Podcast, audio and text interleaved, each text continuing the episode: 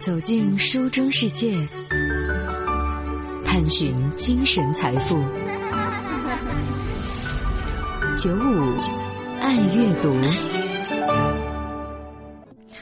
在我学习心理学的这十几年的时间里啊，参加了许许多多的培训，而在不少的培训当中呢，常常也会遇到这样的一个问题，那就是回答我是谁。这其实对于绝大多数的中国人来讲呢，并不是一个容易回答的问题。我们好像想当然的认为，比如我的名字是我，我是某一个人的丈夫，我是某人的妻子，我是某人的母亲，我是某人的父亲，我是某人的女儿。但是，这就都是你了吗？所以在今天的节目当中，舒心想和大家来分享。三联生活周刊当中的这篇由心理咨询师庄小丹所写的，说的就是中国关系里的“我是谁”。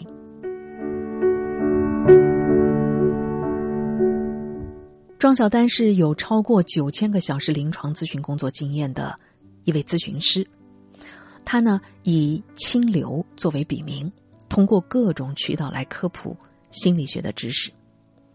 在他看来，中国社会的快速变化、传统文化与现代生活的范式所发生的剧烈冲撞、现实生活的严重的内卷，再加上消费主义、功利主义、精英主义等等的影响，确实让人容易迷茫。而在这样的情况下，对于自我清晰的认知就显得非常的重要。如果你对自我，缺乏认知，不知道自己在什么情况下会产生怎样的反应，人就很难信任并且驾驭自己，适应的能力会差。可是健康的自我那可是一个高的标准呢，它得需要你长期进行自我观察、自我探索和自己共处，甚至还需要专门的练习，这才能够达成。那么接下来，我们就来看一看，我是谁。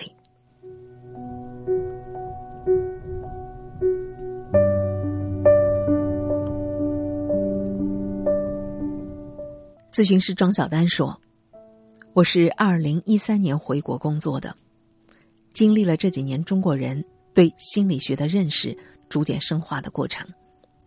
一开始，我觉得大家对待心理学像情绪。”亲密关系当中的种种概念，都是一种将信将疑的态度。现在呢，虽然知道他们的重要性了，但是大家对心理学依然是一种工具化的意识。比如是想通过心理学来达成某一个目标，像是怎么更好的控制自己，让自己的生产力更高，或者学会跟孩子沟通，让孩子的成绩变得更好。人们。表现出来的主体性很少，大多也是为了某一些客观的目的或者形势所迫才来咨询。在我的临床经验来看，一百个人里啊，恐怕只有一个人是为了探索自我才来咨询的。通常，多数的来访者就是想知道我该怎么办。一段时间以后，他也会说：“啊，我已经知道自己是什么样了。”那你告诉我，我该怎么办呢？可以说，这样的人对自己是不太有好奇心的。如果认识自我这件事情最终不能导向物质性的产出，他们就觉得没有意义啊。不光是自我这个概念，包括什么原生家庭、亲密关系和情绪，人们也都彻底的冲向操作性，而不管。这个概念有什么意义？就想知道该怎么做能够达到目的。就拿关系这个概念来说，中国的关系和外国的关系差距就很大。在这样的概念模糊的背景之下，我们来谈中国的自我和自我探索，确实很有挑战。我甚至觉得，西方意义上的自我，中国以前恐怕没有。要知道，西方的自我是一个独立的存在，但是中国的我是一个关系性的存在。中国的我始终是在一个家庭、组织、社会、阶层的框架里。我是谁变成了一种社会的标签。假如失去了关系，你可能都不知道自己到底是谁了。如果拿西方理论来进行考量的话，中国的这种我，其实是一种青少年水平的我。为什么这么说？美国的发展心理学家埃里克森曾经提出过心理社会发展阶段的理论。他呢，把人的心理发展划分为八个阶段，不同的阶段要发展不同的社会心理的能力。在青少年阶段发展的我，是根据周围的人和团体来定义的。我们会观察到，人在青少年的阶段是喜欢抱团和比较的。但在这样的一个理论的框架下，这个我还需要继续的发展成为成年人独立的自我，之后再进入到亲密关系。西方有很多的理论会描述一种独立成熟的我。简单来说吧，只有当一个人明确的知道，他脱离了所处的家庭、社会群体、社会阶层和定义的时候，他是谁，这才变成了一个独立的自我。如果一个人发展出了独立的自我，那么你处理亲密的关系或者别的问题，这才能够。迎刃而解。可是呢，当下的中国人并没有从关系性的自我发展成为前面我讲到的西方意义上成年人应该具备的独立自我。我个人觉得，第一没时间，第二没榜样，再有就是中国文化本身没那么强调自我，也不太支持这样的一种发展。前些年。在我们的中学里，孩子还没有完全变成缺乏感情的学习机器。我曾经的高中的班主任就在说：“现在的孩子呀，就是一门心思的学，除此之外，同学之间好像都不怎么说话。功利主义、精英主义，还有家长、学校共同施加的压力，导致了青少年缺乏空间来发展自我。”这样的孩子是以小学阶段基于家庭的自我，走入到了大学的阶段，而在大学乃至研究生的阶段，再来发展青少年阶段基于社会关系的自我之后，他们就以这样的自我进入到了社会，而进入到了社会以后呢，没时间呐，太卷了。现在的舆论是，这人如果活到了三十岁。你还没能在社会上找到一席之地，你的人生基本就算是失败了。而且好像到了三十五岁就应该被职场给淘汰了，所以大家的每一步都特别的着急呀。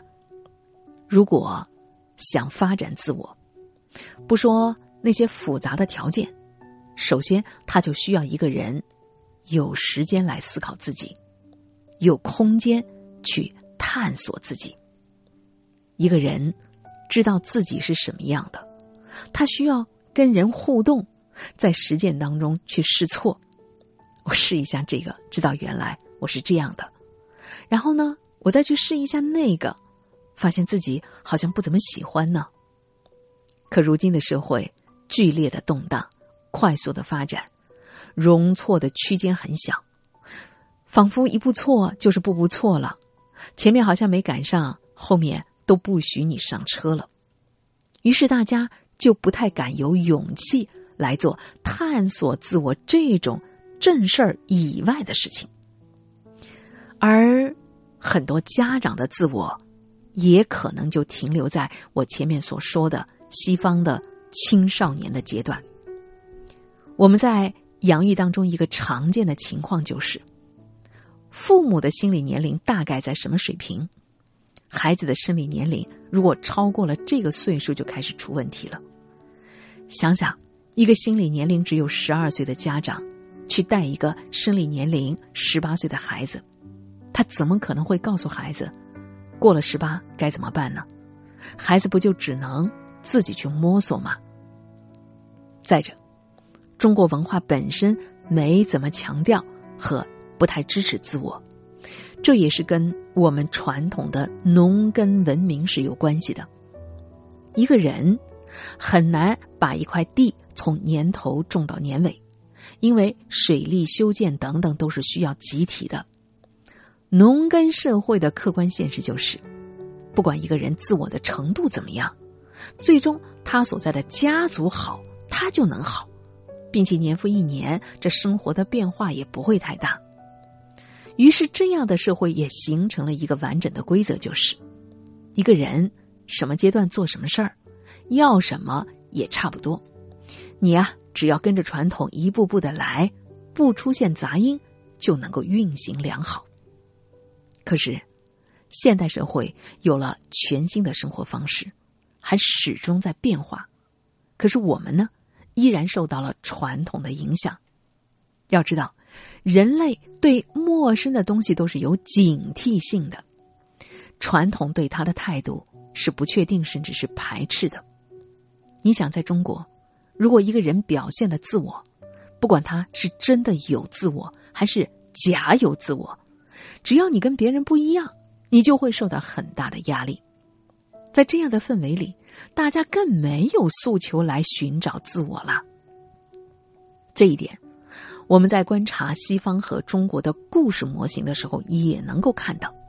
比如，西方动画片里面的主角常常与他人不同，然后他会通过自己的努力找到自己的不同点，对于大家的重要性和贡献。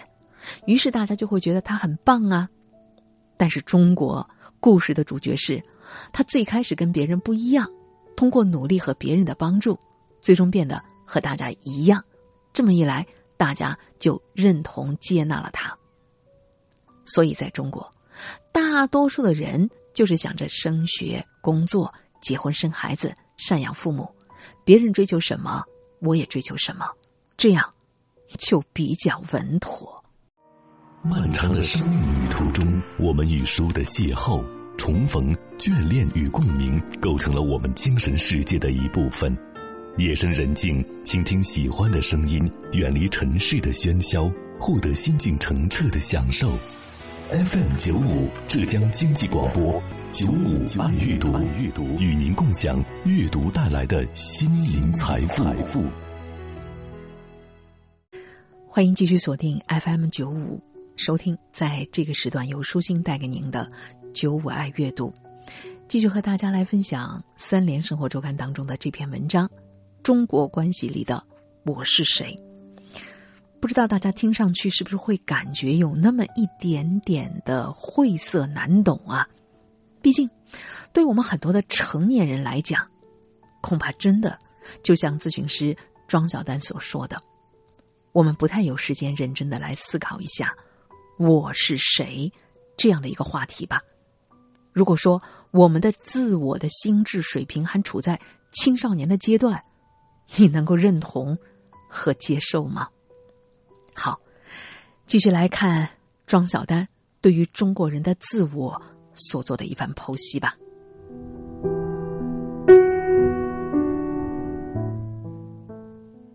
庄小丹说：“根据我回国以后。”临床的经验和日常的观察，造成都市人心理困扰的原因，可以归纳成这样的三条：第一，自我物化；第二，自我中心；第三，自我折磨。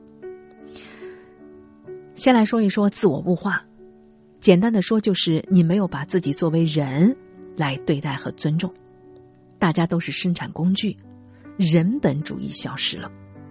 我觉得这。应该算是一种现代化的产物。自我中心是人类的一个根本的问题。事实上，所有生命都是自我中心的。这里的自我中心，也不必然就是自私和自恋，而只是每个人最习惯的看待和评估外界的方式，就都是从自己出发的。作为人。我们考虑的是怎么让这种自我中心保持在一个健康的范围内。如果它太严重，那就会产生心理的困扰。而自我折磨是我自造的一个词，指的是人们因为过去经历的一些负面的体验而持续性的折磨自己，哪怕现在的境况和原来都截然不同了，还在内心里反复的上演，甚至在外界再造类似的痛苦。我想和大家首先来说一说自我的物化。什么是物化呢？比如说，有公司的员工因为夫妻家庭的原因提出了离职，但是老板却让他离婚，这就是完全没有把员工当人来考虑，而只是把他当做了一个螺丝钉。对人的态度和对于物的态度类似，彼此可以进行等价的交换。而自我的物化，就是你把自己也当做了一种工具。这种做法让你脱离了自己是一个生命的存在，所以你就没那么重视自己的情绪、社会以及生理的需要。因为作为一个工具人，你都不需要去在乎他的感受。比如，我常常会遇到来访者的诉求是：“哎呀，如果……”我没有情绪就好了，特别希望自己呀能够像机器人一样的优化。这样的人还会常常压抑和贬低自己的情绪、情感的需要。可是，你身为一个人，如果你的情绪和情感的需要没有得到满足，你就会极度的焦虑、抑郁和慌张。不光如此，一旦把自己看成是物品。而不是拥有独一无二属性的存在，那么你自身的价值感就不稳定或者特别的低。于是你会把自己的价值和外界对于物件的估值来等同。要知道，外界对于物件的估值是不可控或者变化的。你知道吗？一个人的价值感才是他的。满足感和幸福感主要的来源。这样，一旦一个人自我物化，你就会出现心理的困扰。就拿学生来说吧，被物化了以后，你的价值就会被分数估值。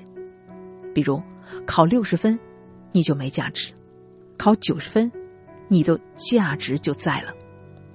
如此一来，人就变成了一个空壳，外面。挂的就是各种各样的附加值。要知道，一个健康的自我是不能够忍受这样的物化的。别人物化你，你会反感；你自己也不会物化自己，因为你不会把自己贬低到不过是个东西这样的程度，对吗？而说到自我中心，大家也许会想到自私和自大，可我想说的是一种普遍存在的心理现象。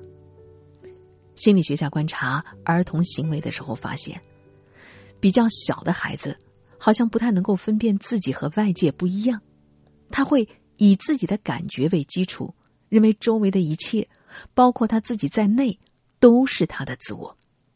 周围有任何的好事儿，就等于我好；周围有坏事儿，就等于我坏。如果一个孩子能够健康的发展，那么这种本能的自我中心。会随着长大而消失，不过他可能会在未来以不同的方式回访我们。比如，有时候我们不能把主观想法和客观事实完全的区分开来。就像医院里经常会发生有一些家属认为医生没把病人给治好，就是医生不够尽责，这就是一种典型的自我中心思维的结果。他根本没考虑到现代医学的局限性，医疗过程的不确定性，他全部的想法都是主观的。而像自我中心的这样的思维方式，本身就会带来情绪的压力。你想啊，当事人总是从自个儿出发，他就很难意识到，客观的事实会因为各种各样的条件而发生变化，而且不以人的意志为转移，好吗？这不就造成了许多的心理冲突了吗？就像我的很多的来访者，他们就很难接受，为什么事情有时候顺利，有时候不顺利这样的一个事实。他们觉得事情发展的正常就应该一直顺利下去，如果不顺利，那就是自己和他人，甚至是这个世界出现了重大的纰漏了。比如遇到考试失败，工作没有起色，男朋友总是不回信息，这些都是问题。可是你知道吗？事情通常都是有起有落呀。假如你把每一次的回落看作是沟壑，这辈子你在心理上就可以把自己摔成残疾了。如果这样的思维方式再进一步的发展，进入到自恋的程度，你还会产生负罪感和无价值感。自恋除了让一个人自我感觉良好，还有一种隐蔽的表现形式。就是感觉自己哪儿都不好，他们会认为自己对周围的一切有影响力。如果负面成长的经历过多，或者处在恶劣的环境，他们就会发现，周围发生的不好的事情都是自己造成的。而那种自我折磨的人，简单的说就是别人扎你一刀，晚上回家你再给自己扎上十刀的类型。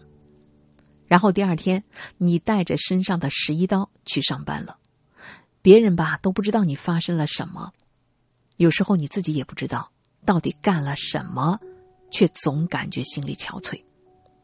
如果不是社会性的因素，比如别人的恶意对待或者生理的原因，剩下绝大多数长期的心理痛苦，多少都有一些自我折磨的成分在里面。这样的现象可以用童年逆境体验以及他对成年以后造成的影响来解释。